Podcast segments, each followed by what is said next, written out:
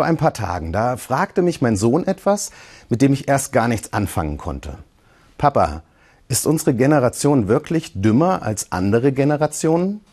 Erst dachte ich, der macht einen Witz, aber ihn schien das wirklich zu beschäftigen. Was ist los, wollte ich von ihm wissen. Naja, unsere Lehrer sagen das manchmal, wir wären dumm. Ich wollte wissen, warum. Weil wir Beethoven nicht vom Brecht unterscheiden können und so. Du sagst das übrigens auch manchmal. Ich? Was sag ich? Naja, dein Spruch ist, und diese Generation soll mal meine Rente verdienen. Habe ich tatsächlich gesagt. Vor ein paar Tagen. Bravo, Herr Pastor. Dann legte mein Sohn nach.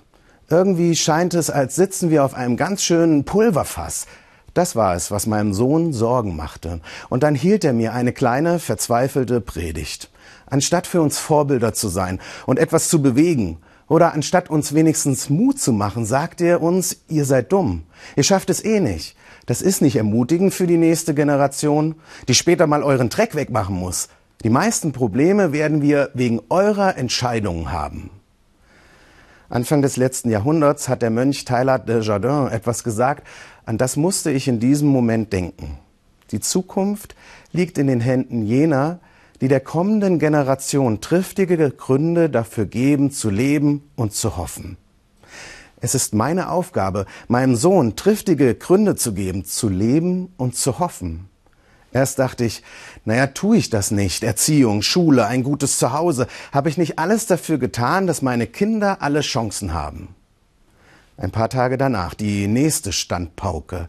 Wieder war es ein junger Mensch, Greta Thunberg, ein Mädchen aus Schweden, gerade mal 16 Jahre alt, in Davos vor den Wirtschaftseliten dieser Welt. Vor mächtigen Politikerinnen und Politikern sagte sie, Erwachsene sagen immer wieder, wir sind es den jungen Leuten schuldig, ihnen Hoffnung zu geben. Aber ich will eure Hoffnung nicht. Ich will, dass ihr in Panik geratet, dass ihr die Angst spürt, die ich jeden Tag spüre. Ich will, dass ihr handelt, als wenn euer Haus brennt, denn das tut es. Eine so gute Predigt habe ich lange nicht mehr gehört, liebe Zuschauerinnen und Zuschauer. Zweimal in kurzer Zeit wurde mir die Frage gestellt, ob ich als Vater, als Älterer richtig handle, von Greta und von meinem Sohn. Aber wie soll ich darauf richtig reagieren? Hätte ich nicht meinem Sohn eigentlich sagen müssen, weißt du, wer die wirklich dumm sind? Das sind wir Eltern, die euch eine Welt am Abgrund hinterlassen und die euch damit allein lassen.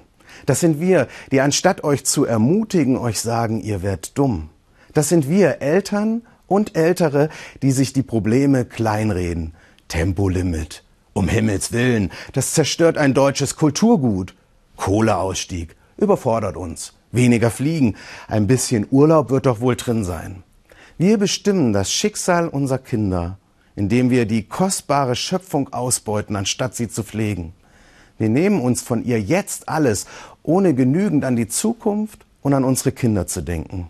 Mein Sohn und Greta, beide haben recht. Wir sind jetzt gefordert, unsere Bequemlichkeit aufzugeben, die Schöpfung zu bewahren, damit sie Heimat für unsere Kinder bleiben kann.